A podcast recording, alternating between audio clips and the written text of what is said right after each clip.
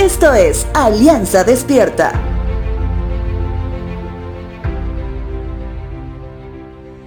Minutos antes de grabar este podcast, ingresé al sitio web del órgano electoral de Bolivia para verificar los resultados parciales de las elecciones subnacionales llevadas a cabo el domingo 7 de marzo.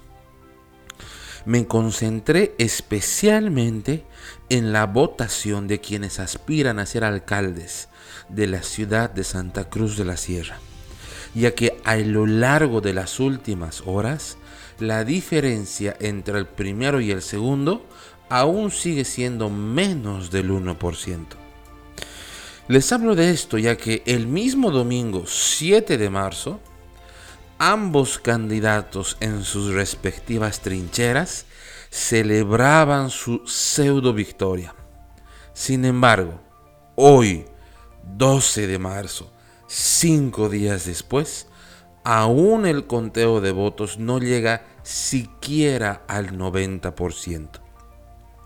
La pregunta está aquí. ¿Por qué celebraron antes de tiempo? ¿Estrategia electoral tal vez? ¿Impaciencia posiblemente?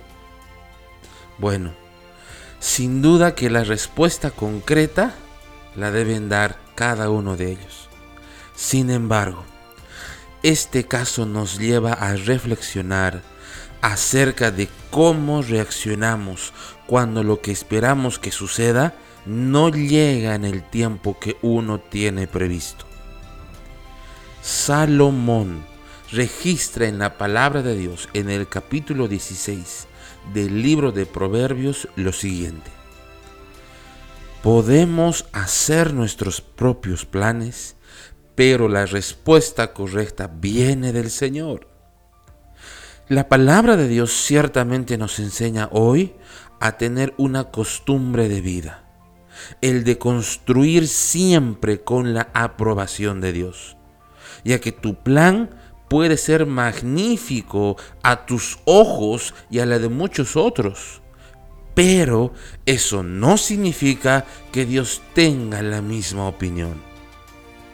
Salomón continúa diciendo en el mismo capítulo lo siguiente. La gente puede considerarse pura según su propia opinión pero el Señor examina sus intenciones.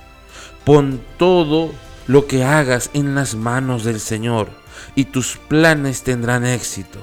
Podemos hacer nuestros planes, pero el Señor determina nuestros pasos.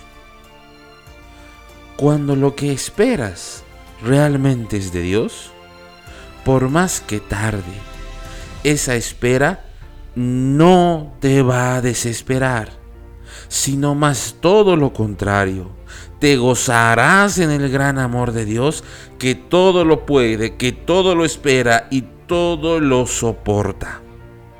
Te dejo con la siguiente frase. Señor, mientras espero, aumenta mi confianza en tu sabiduría.